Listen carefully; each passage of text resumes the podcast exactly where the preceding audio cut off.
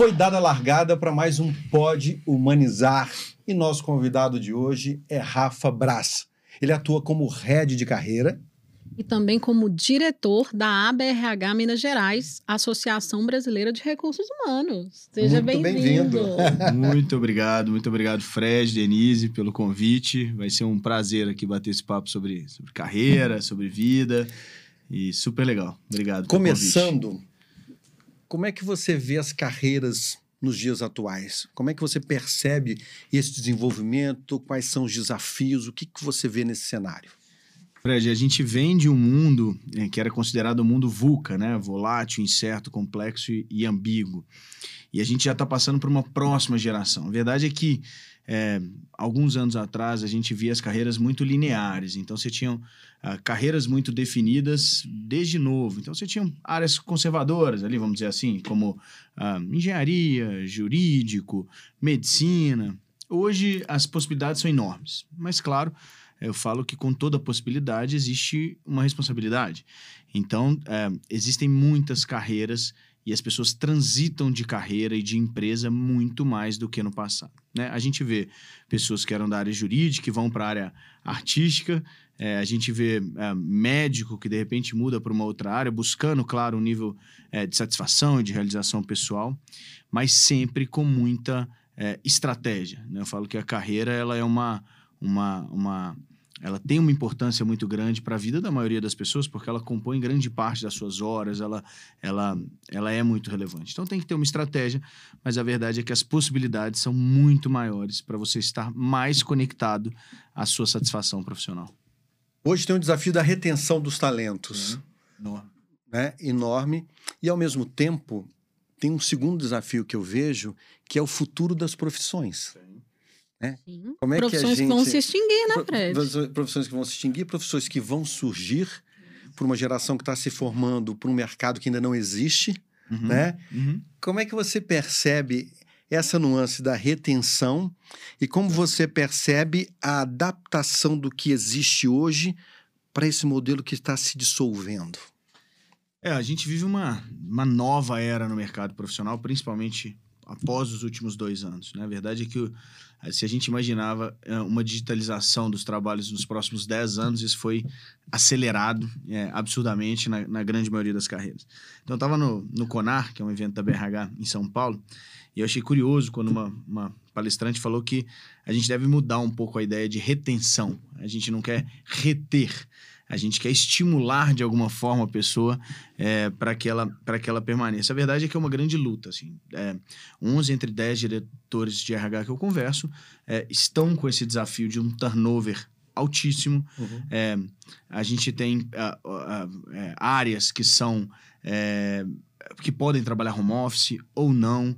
Algumas pessoas preferem o modelo híbrido, algumas empresas o presencial. E as empresas estão, claro, tentando é, se adaptar. Principalmente, e, e, claro, as que conseguirem fazer isso com mais propriedade são as que vão é, vencer esse momento. A verdade é que já existe uma pesquisa que foi feita no final do ano passado, Fred, e é muito surpreendente. Quase 90%, foi, é, no, no, Love Mondays, é bom, quase 90% das pessoas que estão trabalhando estão insatisfeitas com o mercado, com o trabalho. Isso é um dado preocupante, né? Nove, Catastrófico. 9, entre 9, imagina, 9 de 10. Então, é, isso mostra o tamanho do desafio, Denise, de é, estimular as pessoas. Obviamente, as, as, empresas são feitas por pessoas, precisam de pessoas. É, e aí, Fred, tocando nesse ponto que você falou, as carreiras do futuro, que são muito ligadas né, à área de tech, a gente fala que as três principais áreas são a área de tech, marketing e, e gente, é, e RH. É, são áreas, ah, provavelmente as profissões de 2030 não estão sendo nem faladas hoje, dado o nível de desenvolvimento de habilidades, como que isso está sendo cada vez mais é, evoluído é, mais rápido. É, e isso se torna um desafio. Um desafio de uh, formação, porque se a gente está falando de uma carreira de 2030, provavelmente hoje a gente não está estudando o que vai precisar em 2030. Perfeito. É... E a gente não tá, as escolas não estão Não atualizadas, com certeza não isso, estão. é. Estão ensinando química, Então, física. É, física, e ali, assim, anos, né? Anos de física, eu vejo uma pouca flexibilidade, né? Na, na grade na curricular, né? As Sem pessoas não prepará-los. conseguem tomar uma decisão pro, ah, obviamente, pro, pro objetivo, ou talvez porque a pessoa realmente goste. É, e isso torna-se um desafio pensando em mercado de trabalho. Né? Existem algumas, algumas empresas, alguns releases, que falam que a gente tem uma grande massa de pessoas hoje sendo formadas para fazer trabalhos manuais, sendo que a gente tem é, uma automação, uma robotização de processos. Né? A gente vê hoje vários cursos ainda de muita coisa operacional. Então, Fred, entrando direto nesse ponto, eu acho que precisa ser é, revisto. Revisto a forma que a gente ensina os jovens, é, a liberdade que a gente dá da pessoa realmente conectar com o propósito dela, desde a média idade. Talvez tenha uma base muito similar, mas ali, dali para frente, a pessoa conseguir conectar e conectar com as áreas que, obviamente, tem mercado, né? que são é, tecnologia.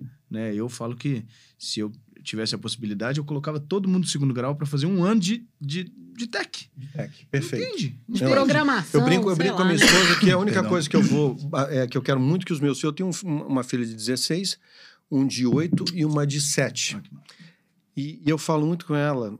Eu falo: olha, eu não sei é, o que eles vão ser, mas eu quero muito que eles entendam de tecnologia Claro. para que eles possam ter a liberdade de escolha. Porque a Perfeito. tecnologia vai ser usada na natureza, a tecnologia vai ser usada na alimentação, vai ser usada em, no- em Ela absolutamente estar em tudo. tudo, né? Então, que eles saibam sobre tecnologia, para a partir daí usarem da maneira que quiserem essa ferramenta. Ou não usarem, mas que tenham a ferramenta, para que eles façam parte desta massa de trabalho do futuro. Sim, sim. Porque é o que vai acontecer. É, e, e não necessariamente só na área de programação. Sim, não. É, você vê essas, essas startups, você tem várias áreas. Você tem Perfeito. área de marketing, que, que é muito data-driven, você tem é, áreas de HR, de, de recursos humanos. Perdão, pessoal. É, então, eu acho que vem muito do... Claro, desenvolver a parte tech é um mercado é, muito forte. é, a gente vê grandes investimentos. É, é, acho que é, é ali dentro dessa área tech, que é um mundo enorme, Mundo enorme. você conhecer o que, que faz sentido para você, o que, que tem fit com o seu perfil, é, para você trilhar uma carreira. Mas isso feliz vai ser, vai ser básico para todo mundo de alguma maneira, né? Vai Sim. ser fundamental para o futuro das profissões.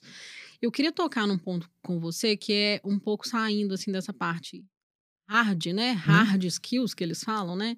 São as habilidades técnicas e ir para uma parte que eu acho que é um problema que a gente tem, é, já é dado e ainda é e vai continuar sendo, que é é, como é, a gente pode fomentar o desenvolvimento das habilidades socioemocionais, que são as soft skills. Então, você chega lá pelo técnico, porque você é muito bom no que você faz, porque você né, se capacitou para fazer aquilo.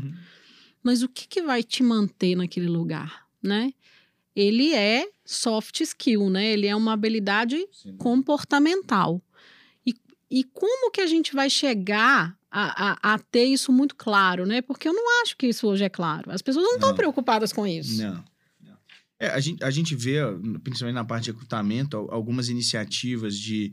É, a, grande frase que a gente falava do RH no passado era: você contrata pela técnica e demite pelo comportamento. É, então a gente vê que desenvolver técnica é mais fácil que desenvolver comportamento. Sem dúvida. É, a gente vê algumas empresas levando, tentando é, fazer fit cultural, tentando identificar mais os comportamentos na hora da atração, para ver se aquele comportamento faz sentido para o relacionamento com a companhia e, obviamente, seja bom para todos. É, fato é que as pessoas, a gente ainda tem uma formação muito baseada em hard. Né? As pessoas aprendem, é, aprendem, eh, por exemplo, que a, que a Terra é redonda, mas ela não aprende a habilidade de pesquisar por que, que aquela Terra é redonda, que é uma habilidade de comportamento, habilidade de pesquisa, de iniciativa, é uma De habilidade soft- curiosidade. de curiosidade. É, eu acredito que as habilidades elas têm que ser desenvolvidas e essencialmente por experimentação. Então, é, eu vejo que muitas vezes a gente, eu sou pai, né? Tenho, tenho dois filhos é, e a gente quer super proteger a turma, deixar eles experimentarem pouco. A É. dor então nem se fala. Você a falou, gente vai sentir dor, da dor, vou né? tirar. Não vou deixar É, cair, não não, vou deixar jeito. machucar. Não vou. E, e, eu acho que se a gente for lembrar, assim, na nossa história, a gente vai ver que muitas das nossas superações de dores é o que formam as nossas soft skills de hoje. Momentos desafiadores, que você estava num local sozinho, que você teve que solucionar.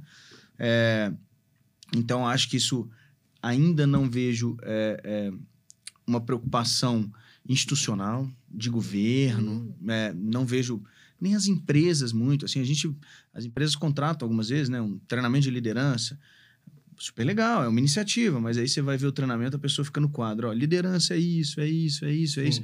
Cara, e aí? Será que a pessoa vai Quem sair que vai dali sair com de lá base? com alguma coisa realmente dentro, né? Não vai. É, eu, eu, eu ia até voltar quando a gente estava falando, pensando no, no, nos recursos humanos, né? Que são um, uma estrutura tão forte, tão necessária dentro das empresas, né? E eu, às vezes, percebo ainda repetindo um modelo tão antigo de approach, de da leitura das pessoas, da forma como acessa as pessoas, é um by the book é, de, de, uma coisa que já está formatada, é, velha em, em alguns é. aspectos. É, e, e, várias pessoas que, que eu converso que têm relação com essa área também me passam um pouco desse olhar, eu percebo também isso. Onde é que para você está tá, tá esse ponto tão sensível e ao mesmo tempo tão difícil de romper? que é você ter uma leitura diferente das pessoas, você descer de um pedestal chamado recursos humanos, uhum. se colocar no mesmo nível das pessoas, não como um departamento que tem um poder diferenciado uhum. ou que tem um uhum. posicionamento privilegiado da empresa, mas você se torna um par daquela pessoa ali. Você está no mesmo barco. Onde é que você acha que está esse degrau ainda que muitas vezes não foi descido? Eu acho que isso depende muito da de quem é a head da operação. Uhum. Isso eu acho que é uma coisa é, ou do head, mas se eu assim, mas eu acho realmente que isso depende do segmento, da indústria que a empresa está tá inserida. Uhum. É, a gente divide muito ali, né? Comércio, serviço e indústria. Vamos, vamos dividir essas três áreas de negócio. As empresas que são mais conservadoras, Fred, normalmente elas têm as relações mais conservadoras. Elas são menos é, é, é flexíveis. flexíveis.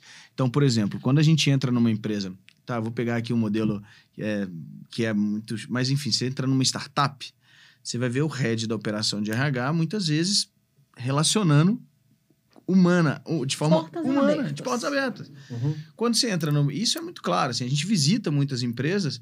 Quando. A verdade é que no início da minha carreira eu, eu, eu vi isso evoluindo muito. Eu ia em indústrias, grandes indústrias, assim, globais, e era engraçado, porque no, no centro administrativo o RH ficava longe da sala do presidente, mas bem longe, mas bem longe, assim. Você passava pela sala do presidente e tava lá, né, o diretor comercial, financeiro, e aí você ia andando, chegava no RH.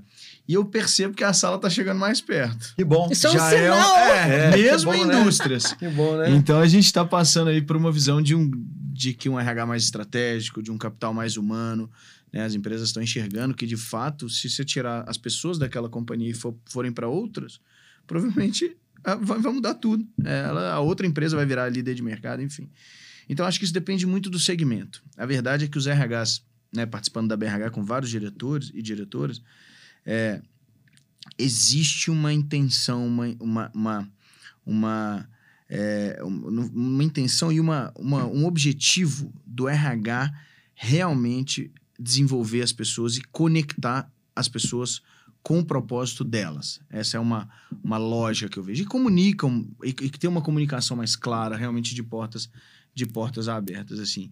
É difícil, assim. Acho que eu acho que nesse ponto acho que é muito pessoal e do segmento, sabe? Entendi. É, acho que é mais ou menos por aí. Mas o RH ele teve um papel durante muito tempo de, de controlador das relações Sempre. de trabalho. E resolvedor né? de pepino, né? Tipo, é... olha, essa coisa aí com funciona não é meu. Isso ah, é do RH, Manda né? Manda pro RH que o RH resolve. E aí as pessoas incorporaram isso e tem resposta pronta, é o que você falou, né? O by the book. É, ah, pode fazer isso? Não, não pode, isso é regra. E aí eu, eu vejo também, aí eu acho que é, que é no meio profissional de, de recursos humanos, uma baixa escuta também, assim, de, de entender o que aquele cliente precisa, né? Assim, uhum. ou cliente externo claro, ou interno, né? Claro. Vamos lá escutar o que, que ele está querendo, vamos ver se faz sentido. Ele está falando tanto, deve ter algum, alguma razão lá naquilo, né? Sim. E, e quando você ouve, isso vai gerar uma onda, né? Sim. E, e, gera ao mesmo tempo também uma exigência de um posicionamento por parte do, do RH. Companhia. Exato. Talvez isso também, em vários momentos, tenha sido algo que era melhor não visitar quando você não tem uma pessoa de RH muito fundamentada, com um olhar de mundo mais amplo, mais Uhum. diverso, Uhum, perfeito. né? Então você não Perfeito. consegue ver a diversidade das pessoas, né? Tem reflexo Então, direto. então direto. é mais fácil você travar do que levar aquilo para frente e tentar resolver, né? Sim. É, e, e trabalhar num- num- muitas vezes no- numa incerteza, né? Sim. Porque obviamente você não tem ali Não o tem. caminho, não É. tem o, a, É porque, a é um- regra, é, um, né? é porque é um, é um departamento muito nobre, né? É, Você É. pensar assim, a vida das pessoas está passando por aquele Claro. lugar. é, Ele é, ele, é, ele, é, ele é o oxigênio do aquário, sabe? é, sem dúvida. Eu tenho um pouco até de antipatia desse nome recursos humanos, porque eu É. acho que humanos não são recursos, Sim, né? sim, eu também Deveria concordo, também ser departamento É. humano. É, É, Olha, tem, uma, tem algumas empresas trabalhando com capital humano. é. Que legal, gente. É, mas é mais capital, é uma- suave, um- né? é, tá- tá e acho muito bizarro quando eu escuto Eu acho assim, também. é, humanizar a área de recursos humanos. Eu falo, ah, não, Não meu Deus do céu, esse pleonasmo não dá, não, não dá. Não. Humanizar o recursos humanos, eu acho assim, danado, entendeu? Não dá.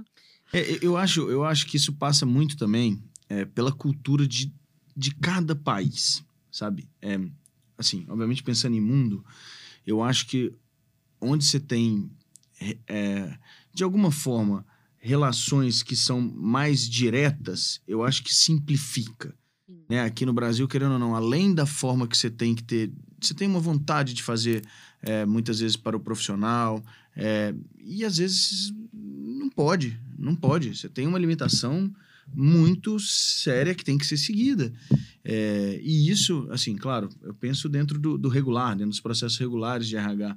É, eu acho que a gente vê muito isso, por exemplo, a gente está passando por um momento agora de discussão em vários, sobre é, a parte de, de benefícios, né? A gente tem uma regulamentação muito forte sobre benefícios e tem algumas pessoas falando, não, o benefício deve ser passado em, em valor, a pessoa usar da forma que ela, que ela achar, enfim. Mas tem amarrações, às vezes, Você tem legislativas, né? amarrações, Em, enfim, em que de algum- acordos, né? Exato. Então, se você olhar, a gen- a gente olha alguns países, isso é muito cultural, mas no Brasil especialmente, eu acho que precisa ter um pouco mais de, dessa relação, do RH, de escutar, obviamente, e também, de alguma forma, dependendo dos cargos, ter mais, ter mais né? liberdade. é, É. ter mais liberdade, mas acho que é uma tendência, sem dúvida. Vou puxar outro, Bora. outro assunto. Muda o bora. Como é que você vê hoje uma pessoa que quer fazer uma transição de carreira? Ah, massa. Tá? Você, como é que você, o que, que você diria para essa pessoa que está vivendo esse momento agora de dúvida e ela não sabe de repente que existem alguns passos interessantes, inteligentes ou construtivos para que ela possa fazer de uma maneira interessante essa transição? Perfeito. Fred, eu gosto de falar que a carreira é como se fosse uma linha de trem. Uhum. né? Um trem numa linha de trem. E aí você tem várias trilhas. Cada, cada área, cada carreira é uma trilha Uhum. distinta. Então, quando a gente começa ali, o trem tá bem devagar. E a gente começa, de alguma forma, empurrando, desenvolvendo habilidades que são necessárias para aquela carreira. E a gente vai crescendo e a gente vai acelerando aquela jornada. Pois bem. ah, o que eu vejo é que quanto mais rápido você tá naquela trilha, mais suave tem que ser a curva. Porque senão, obviamente, você corre o risco de descarrilar. É possível? É. Mas eu vou te contar um caso real. Há um tempo atrás eu fui indicado por um, é, um profissional que era de banco, de, de, de banco, enfim. Trabalhou 15 anos na área comercial do banco. Ele me ligou, falou: Rafa, você foi indicado? Enfim, é, eu tô querendo mudar de área. Falei, é, trabalhei no banco, então assim, é um bom perfil para área comercial. Eu quero, mas eu quero mudar de área. Eu falei, cara, quer mudar de área? Qual área? Ele falou, quero mudar para área de psicologia. Falei, bem distante, habilidades bem distantes. Você tem é, para a área comercial, você de- depende de uma de um grupo de hard skills e soft skills muito distantes da área de psicologia. Falei, cara, é possível. Obviamente a gente é, tem que pensar. É, você se preparou financeiramente para ter um, um downgrade financeiro ao longo de um período? Porque, obviamente, você está começando um trilho novo, você está começando a E empurrar. às vezes tem o passo para trás Tem o passo pra né? trás. É. Ele falou, não, ele tem- tinha filhos, então eu falei, cara, então essa transição ela tem que ser em dois passos, na verdade. Primeiro você precisa voltar para a área que você sabe, que é a área comercial, e paralelo a isso, você se preparar para fazer uma migração para uma área tão distinta. Então, é, é possível mudar de todas as carreiras, para todas as áreas, obviamente. Mas é importante que as pessoas entendam que o salário dela, o final do salário, o que a gente ganha por mês ou por ano, ele é definido por, pelas habilidades que você tem, pelo que você gera de retorno. Sim. Se você vai começar algo do zero, ou uma outra carreira praticamente do zero, por mais que a gente tenha habilidades comportamentais, mas tecnicamente você conhece muito pouco, você está abrindo mão de uma entrega, de um, de um valor. Então você vai, obviamente, é, ter uma, um, um downgrade. Você vai ter um recuo, não tem e como. por isso que tem que ser paralelo, né? É. Não dá para ser uma É, coisa... eu, eu- eu vejo, por exemplo, assim, algumas vezes a gente é buscado por é, gerentes, assim, é, e aí a pessoa é um gerente de uma determinada área. E aí ele quer migra- migrar para a área do TI e ele tem a sensação de que ele vai entrar na mesma visão de gerente. Cara, tudo bem, gerente é muito mais soft skills do que hard skills, mas você precisa entender um pouco daquele produto. É, a pergunta que eu faço é: então, assim, é possível? É possível. É, as pessoas não devem ficar numa carreira que está primeiro fim de ano. O primeiro ponto que eu falo, olha para frente e fala: as empresas que trabalham nesse segmento, elas estão crescendo? Elas estão recebendo investimento? Uhum. Não. Então começa a ficar atento. Se o negócio não está evoluindo, é, é provável que as carreiras Pode não ser vão evoluir. obsoleto, né? Exato. Se você tiver numa. E outro ponto é trabalhar numa empresa que você não compartilha dos valores daquela companhia do Perfeito. seu gestor, que é uma, ou gestora, enfim. Então, é, a gente precisa mudar. Você pode mudar de empresa, você pode mudar de segmento, mas mudar de segmento, de área, enfim, é, é, tem que ser feito um trabalho é, de estratégia mesmo. Tem que ter um risco calculado aí, Tem né? que ter um risco calculado. Porque, por exemplo, é comum a gente ver assim, ó, eu sou gerente comercial, vamos pegar assim, sou um, um analista comercial, tá? É, para pegar aqui, um analista comercial de é, uma indústria, ok? Beleza. Se você for migrar para uma outra, você vai ter mais aderência primeiro em indústria. Por quê? Porque os processos são similares. Não precisa ser na mesma indústria que você está, mas para outra indústria, ok? Agora vamos imaginar que esse, esse, esse professor está querendo mudar para uma área técnica, tá? Se você for mudar, tente mudar para uma área técnica que seja pelo menos me- no mesmo segmento da indústria que você atua. Porque você já tem algum tipo de aderência, de fit que a gente fala. Então, se eu trabalho, por exemplo, vamos pensar que eu trabalho na indústria alimentícia, na área comercial, tá? E eu quero mudar para uma área técnica. Se dentro daquela companhia não, não tem possibilidade, porque o melhor é tentar lá dentro primeiro, É, obviamente. primeiro, né? Mas se você vai buscar uma fora, mapeie indústrias alimentícias para migrar, migrar para a área técnica, porque você tem alguma aderência. Agora, se mudar de área, de segmento, de é, é bem complexo. Assim, A você gente tem um, um grande exemplo aqui, né, Fred? Conta um pouquinho para os nossos ouvintes e telespectadores que você tomou uma decisão de carreira dentro do, me- do mesmo lugar, né? Sim. E foi uma decisão que transformou sua vida, né? Positivamente, né? E, e eu acho que você contar isso é bem legal. É, eu, eu comecei a trabalhar como ator aos 9 anos. é, fui para o Rio de Janeiro com 11. Enfim. E eu sempre fui apaixonado por aquilo que eu fazia, como sou hoje pelo que faço, né? E pelas tantas coisas que faço, né? eu acho que o mais legal é isso, é você se dar o direito às suas paixões, né? E, e desenvolver o que você gosta, viver esse momento, né? Eu acho que a gente É. tem que aproveitar a vida com criatividade, com ação, estar em movimento é fundamental para o teu aprendizado, para tudo. Mas chegou um momento na minha carreira como ator, eu fazia malhação, isso foi em 95 para 96, tá até passando no- agora no ar malhação né, de 96, Tá. que eu tem- era, eu era assistente de direção nessa época. Mas eu cheguei à conclusão de que eu falei assim, cara, eu, eu sou um bom ator, mas eu não sou um excelente ator. Então aquilo bateu muito forte para mim porque eu percebi que a longo prazo é, a chance de eu crescer era muito pequena. E eu, e eu sempre observei muito o lado da direção, me encantava muito o processo da direção da televisão, de forma geral. Eu falei, cara, eu, eu vou migrar para isso, e tem a ver com o que você está falando. Então eu saio de ator, começo a fazer uma migração para ciência de direção, que está dentro do meu mercado de trabalho, Isso. está dentro daquilo que eu conheço também, Do seu convivo, relacionamento. Está dentro do meu Sim. relacionamento. E ali eu comecei uma nova carreira.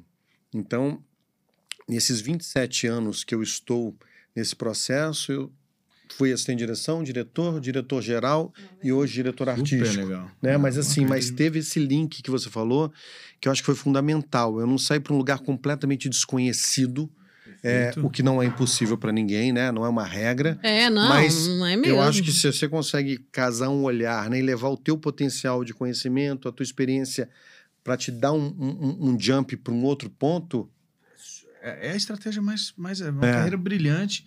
E, e, e, quando você estava dentro, como você estava dentro da mesma companhia, Sim. por mais que você não tinha experiência na Sim. área, mas as pessoas já sabiam que você era um bom profissional. Sim, que você perfeito. tinha habilidades é, so, comportamentais legais. Sim, é então, elas já te conheciam. Já. Cara, vamos dar uma oportunidade pro Fred, Perfeito. que ele tá querendo. É Se ele tivesse um comportamento ruim, tentar. Né? Não, é. É, se não fosse deixa esse garoto tentar. É, vem pra cá. E você sabe que foi um processo interessante também, porque quando, quando eu decidi isso para mim, é... tinha um assistente de direção, uhum. e eu falei assim, pô, eu vou colar nesse cara. Claro. Para eu aprender isso que eu quero porque vai ser meu primeiro passo nessa transição. E eu trabalhava ali como ator, eu tinha um personagem pequeno, eu ia todos os dias acompanhar esse cara e ajudar esse cara.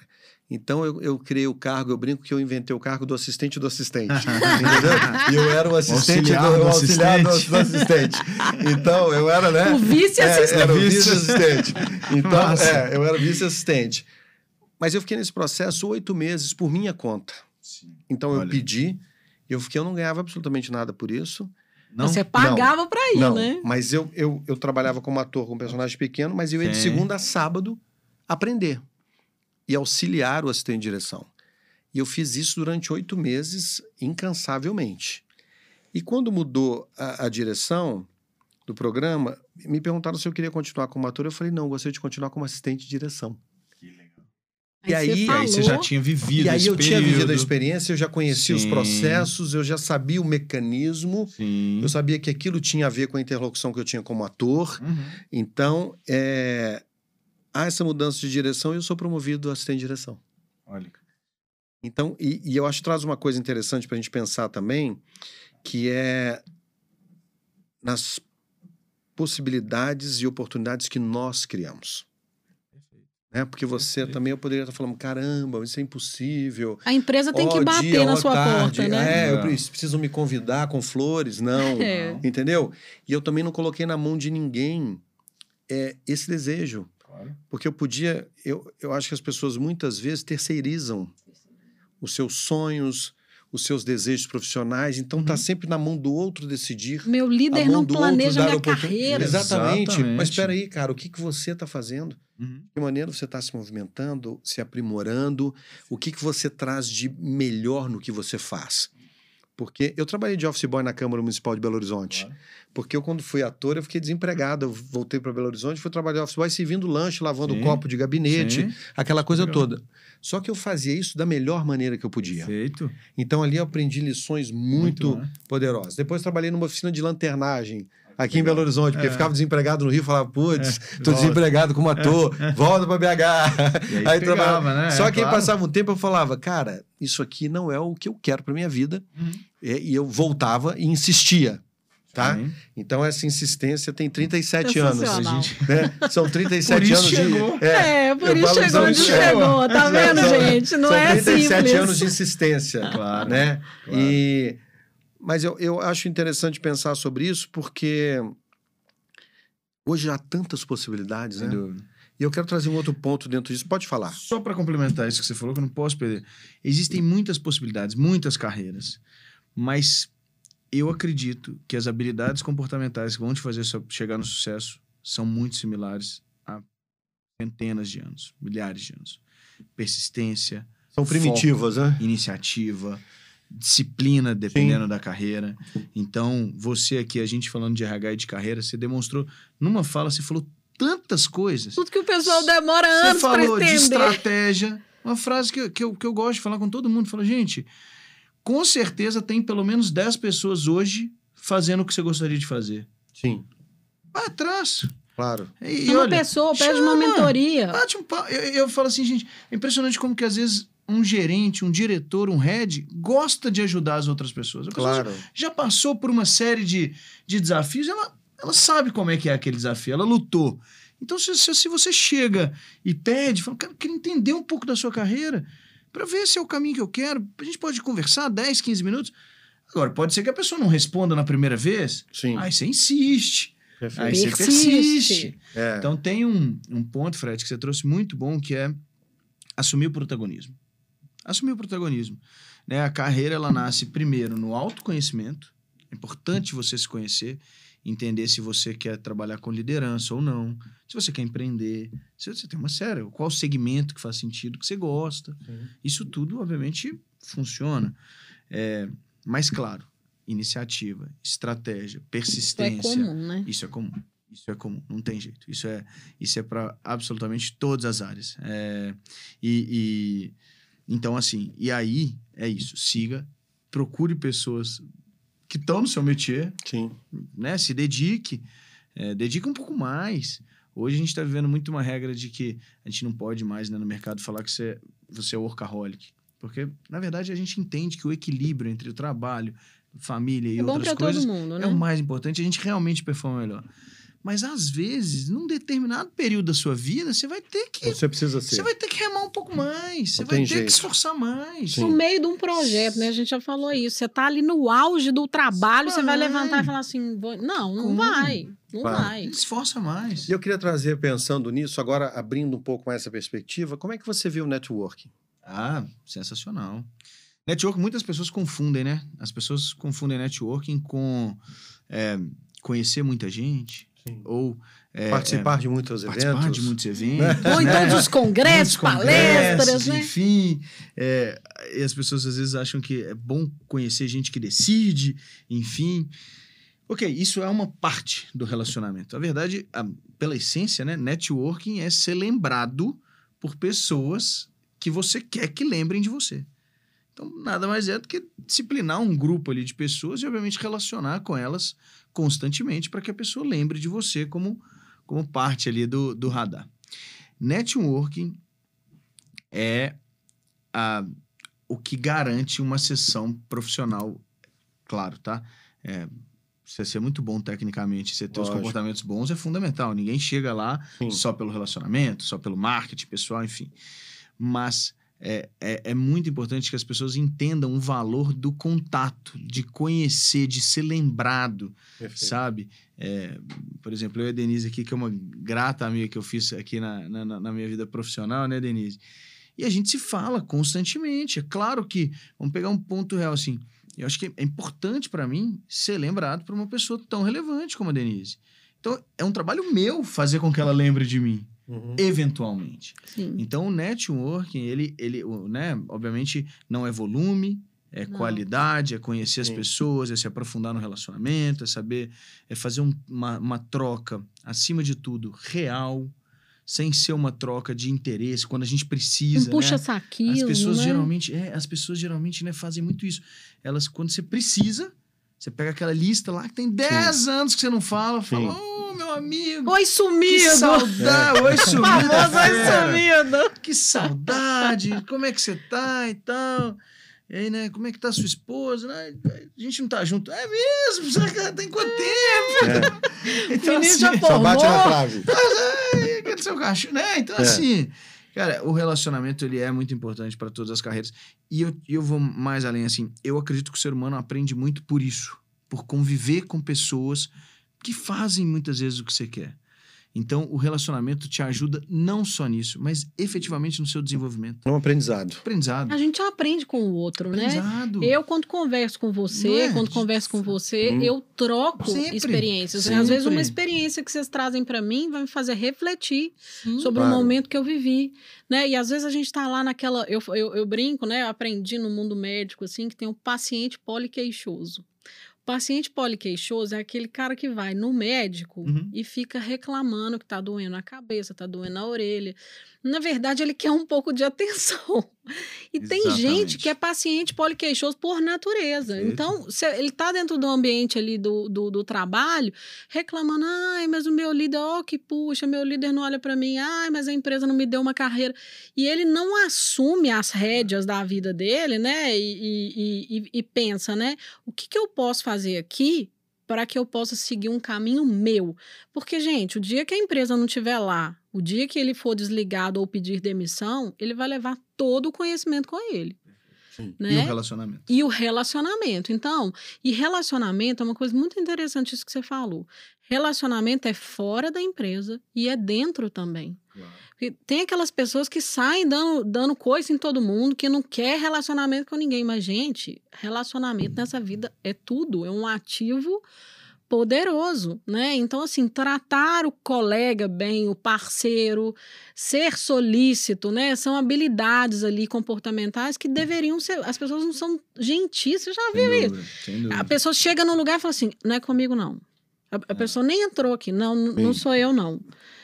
É um medo da responsabilidade, é um medo de pegar alguma coisa que só as pessoas visionárias Sim. batem lá e falam assim: deixa eu ser seu assistente para aprender tudo que você Exatamente. tem para me ensinar. É isso. Exatamente. E a pessoa generosa também, que vai ser de compartilhar o conhecimento, vai falar: vem comigo que eu vou te ensinar, porque tem gente também que não quer compartilhar conhecimento. É, é, o, o, meio corporativo, como qualquer coisa na vida, ela é competitiva. É. Né? É uma relação Sim. que você tem poucas vagas uhum. para determinados cargos e geralmente as pessoas, apesar de que isso está até mudando, é legal. Antes, hoje eu converso com algumas pessoas e falo, não quero ser diretor, quero Sim. continuar onde eu tô. É curioso isso. É, é, é muita responsabilidade. Eu não quero, tô tudo bem aqui. É. Enfim, é ótimo, par do jogo. Mas a verdade é competitivo. Então eu falo com todo mundo, gente, tá, tá ali no momento de carreira no início. Todos os dias pergunta pro seu gerente se tem algo mais que você possa fazer. Todo dia. No final do dia você chega, e aí, posso fazer alguma coisa a mais? Não, não, tá ótimo. Todo dia você pergunta também. Pergunta. Basicamente, você está mostrando para essa pessoa o seu interesse em apoiar a companhia. Sabe um negócio que a gente fala? Acho legal isso para o pessoal. Quando a gente vai treinar a pessoa, preparar a pessoa para uma entrevista com o gestor, com o diretor de uma empresa, a gente tem uma regra, Fred. A gente fala com ele: olha, quando você for conversar com esse diretor, ele provavelmente vai te passar alguns cases que ele está tendo de desafio. Olha, eu estou com um desafio aqui no meu PNL, eu estou com meu desafio aqui no meu, no meu. Enfim realmente, a gente fala, realmente ajude ele, como se você já fizesse parte da companhia. Não fica naquela ideia de, ah, não, mas eu não vou falar, porque se ele não me contratar, eu vou estar tá dando o, o, pulo do é, gato. É. é aí que você não entra. Claro. Então, é aí que você viva, não entra. Sabe? É a mesma coisa que você fez. É, é a atitude de, de fato, querer contribuir com a companhia. Né? Eu, eu acredito que a vida, eu acredito muito na lei do, do retorno. A vida é uma troca. Total. Se você trocar positivamente ali, isso faz parte do networking. Né? Se você ajudar a pessoa, sabe? Eu falo que antes de tudo a gente é RH, e a gente falou isso no início, eu falo que a gente é, nós somos pessoas de relacionamento. Então, naturalmente, eu sempre faço o possível para conversar com todo mundo que me chama no LinkedIn e fala, queria conversar com você. Pode ser 15 minutos. Você fala, cara, é. vamos, vamos bater um papo. É.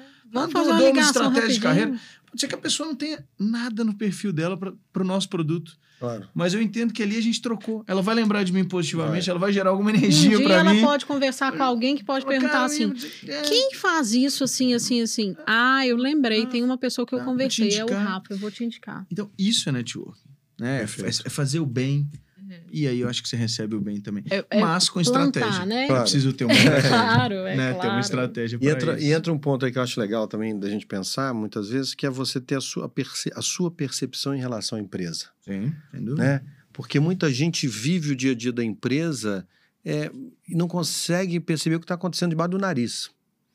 Né? E, e eu acho que a gente precisa entender que música está tocando agora, para onde está indo, como é que eu posso fazer diferente dentro desse novo contexto? Como é que eu posso ser melhor dentro desse novo contexto? Como é que eu posso ser mais eficiente dentro desse novo contexto? Eu me lembro quando eu comecei nessa época de assistente, eu tinha.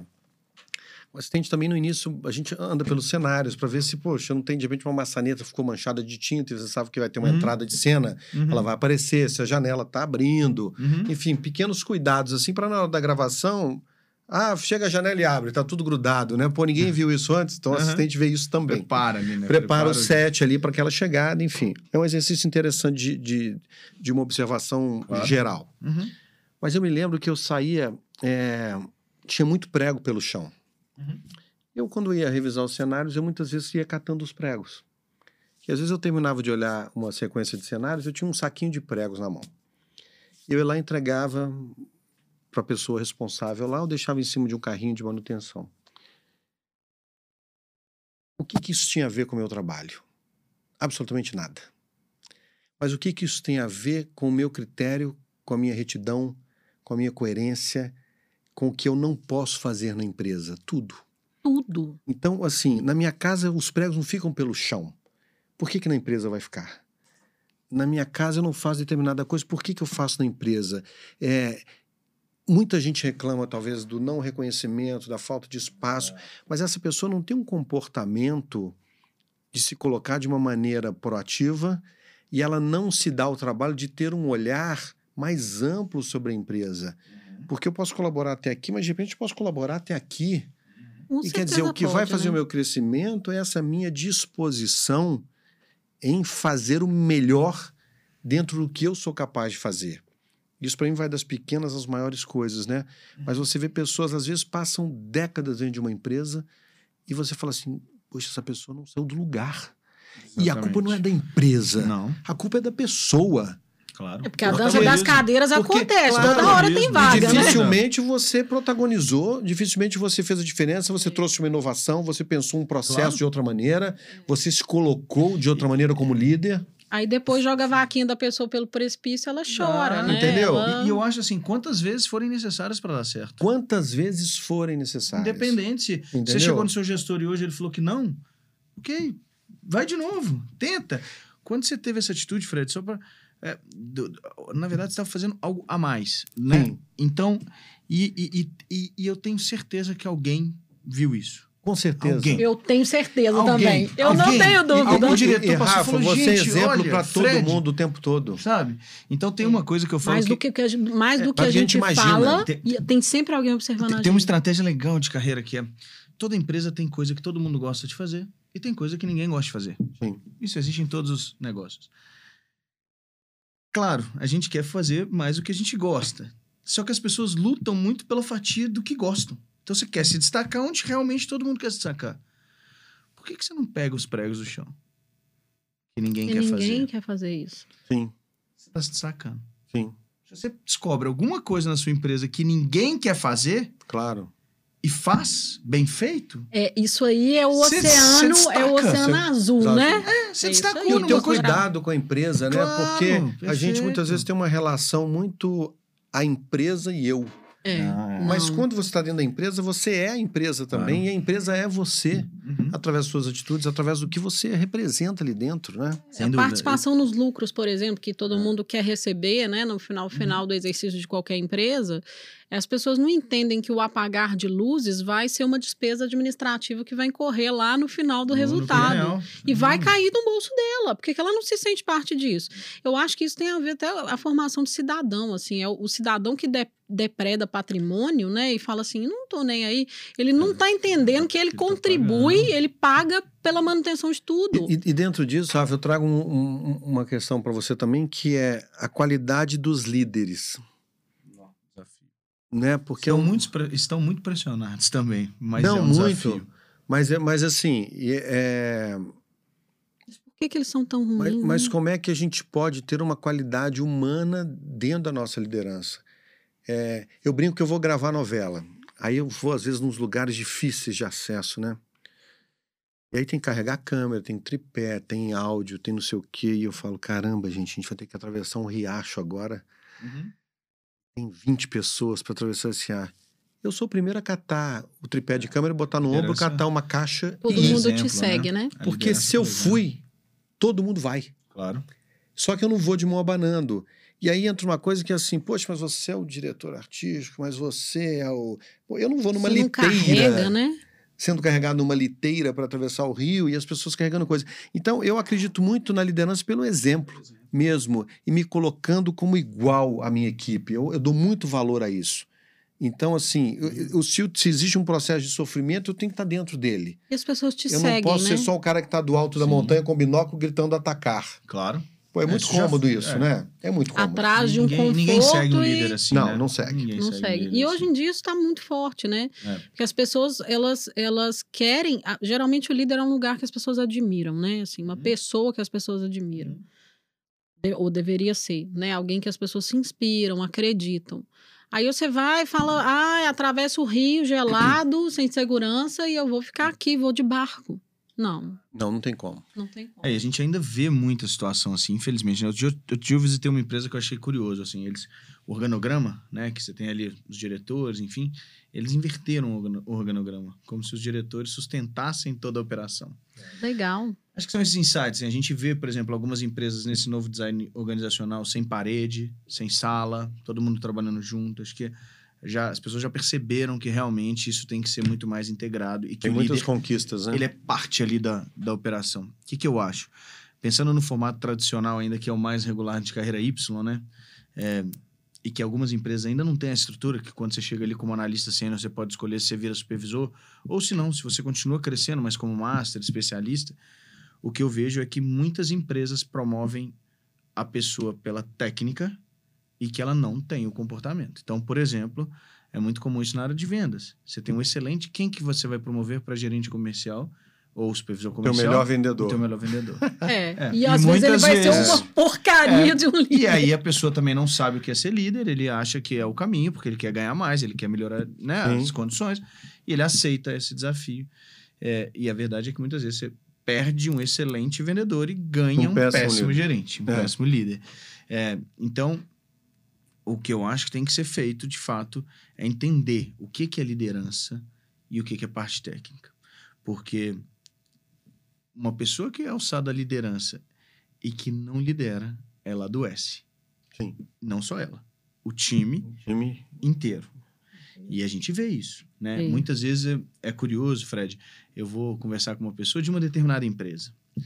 Aí, com duas. Uma chega para mim e fala assim: Nossa, a empresa é maravilhosa excelente. Todo mundo, clima agradável.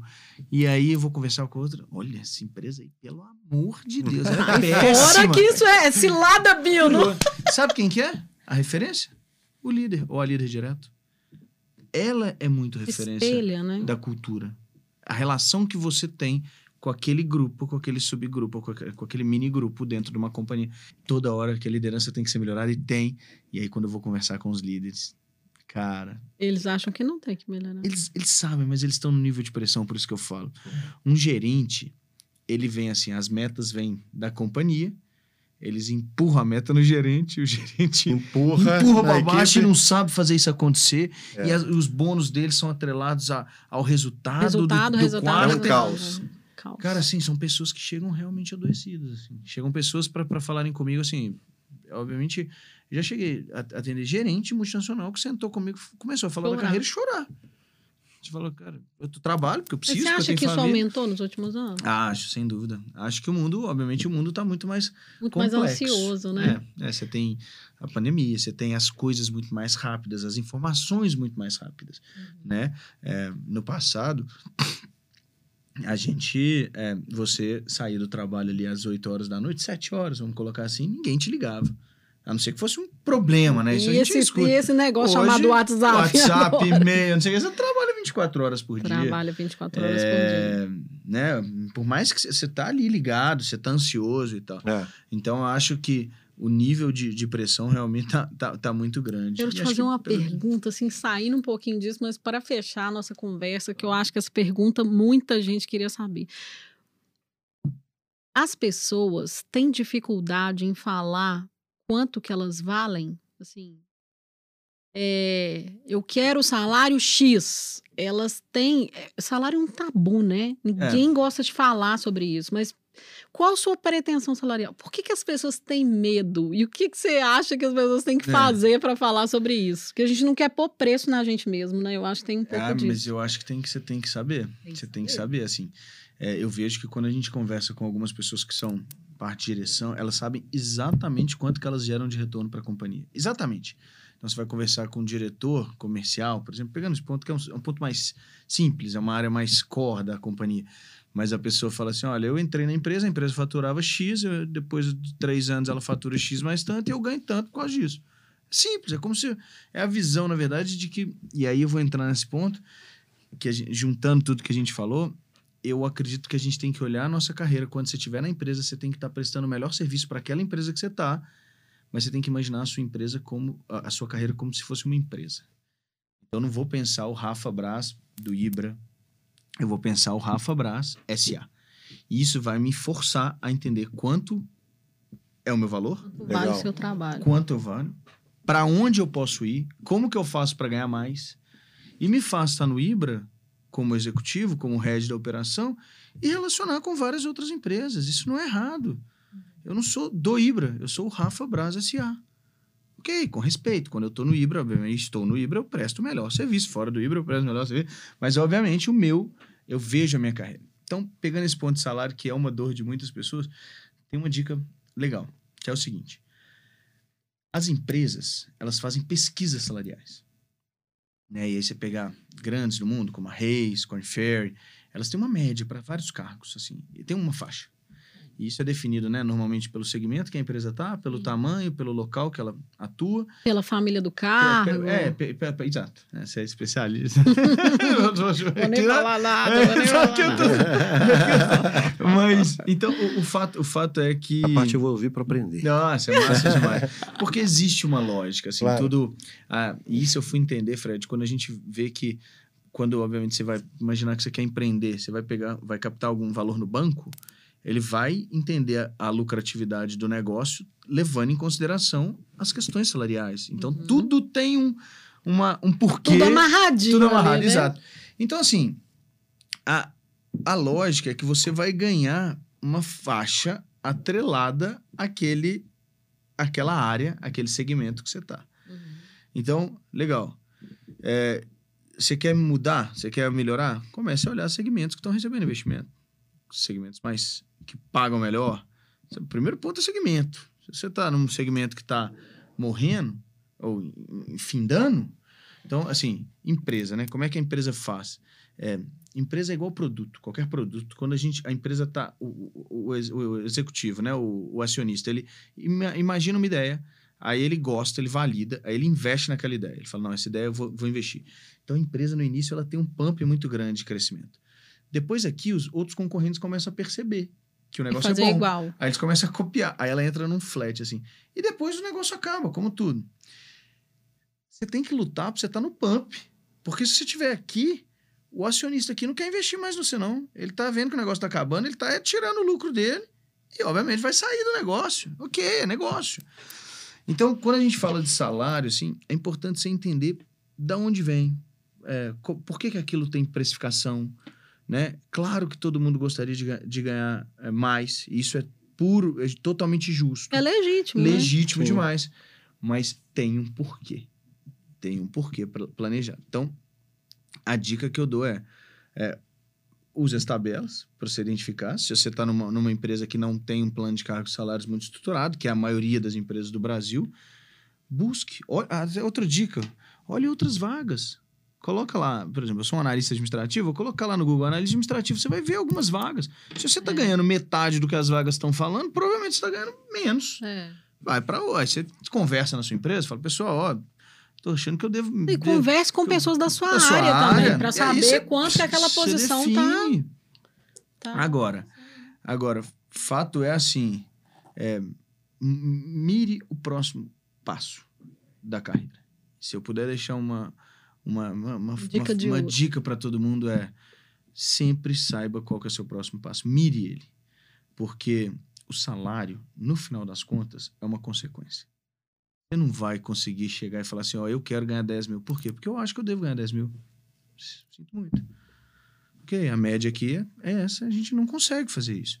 Mas a hora que você tiver com competência no cargo, liderando um monte de. ou solucionando um monte de problemas, gerando valor para a companhia que você está, para o time, você vai ganhar Entregando o resultado 20, que a 30, empresa te contratou para isso, né? Então, se você está como analista pleno, converse com os analistas sêniores, veja como que eles fizeram para chegar lá. Adiante isso, estude, vá atrás. Você está como analista sênior, você quer virar líder? Converse com o supervisor. Fala, supervisor, converse com 10. E, nem, e nem precisa ser o seu direto, porque às vezes ele pode achar que você está uhum. avançando demais, mas Sim. pega de outras empresas. Fala, cara, como é que você fez para virar supervisor? Qual curso que você fez? Invista na sua carreira. Eu vejo as pessoas pegando recursos dela, investindo em várias áreas, mas invista em várias coisas, que são boas também. Hum. Lazer, viagem, mas separa um valor. Existem alguns indicadores que falam que o que você gasta em estudo para a carreira, isso retorna um ROI, um retorno é, sobre investimento, inacreditável. Tipo, em cinco anos é coisa de sete vezes. Você colocou mil reais num curso, em sete anos você. Sério? Em cinco anos você. Você, você consegue ter o retorno daquele é, então, investimento. pô, invista, vá atrás, protagonize. Até porque, se não der certo, vai ser por uma decisão sua. Exatamente. Acima E de sempre tudo. há tempo de recalcular a rota, né? Sim, Sempre, sempre. há tempo de recalcular a rota. Muito Sempre, bom, sempre, sempre. Muito bom. Pô, maravilhoso, Rafa. Ó, que massa. Maravilhoso, né? Já Foi muito bom, né? Passa- Muitas dicas, né? Ter dicas aí Demos de carreira. uma volta grande, né, sobre os assuntos aí. Claro. Visitamos bem os corredores, as salas. A sala que era As longe, que tá aberta, as portas né? abertas. Sala longe. É isso Foi mais próximo. né? É isso Legal. E, e acho que a gente sai com esse sentimento, né, de que a gente é capaz de, de gerar transformação nos lugares, né? aí. A gente tem uma responsabilidade quando a gente se coloca como um agente transformador. E, e se a gente pode cuidar de alguém, se a gente pode compartilhar alguma coisa, a gente precisa fazer, não pode se omitir. É isso aí. Né? A gente inspira as pessoas, né? Sem Por nós saber, e pelo outro, né? né? Sem dúvida. Legal. Rafa, obrigado. Obrigado. Prazer imenso. Foi Prazer ótimo. imenso, todo Rafa. meu. Muito Denise, obrigada. Denise. Denise, É. Fred, Fred, Denise. Prazeraço. Prazer todo meu. Obrigado. Muito obrigado. E- Só convidar o pessoal, para quem quiser me seguir no LinkedIn também. Se tiver alguma dúvida, obviamente, eu estou à disposição por lá. E obrigado. Cara de carreira, gente. Ah, obrigado, que é isso. Mas obrigado, foi um baita, um baita bate-papo. Espero que a gente tenha estimulado o pessoal a ser protagonista e, e transformar não só a vida delas e do, do meio. Obrigado. Obrigado Maravilha. pelo convite. Rafa Braz. Sigam aí. Façam esse networking. Opa! sempre, sempre. Rafa, né? Tá na pauta. Troquem experiências, busquem caminhos. Obrigado a todos que nos acompanharam até aqui. Até o próximo Pode Humanizar. Só não pode perder. até.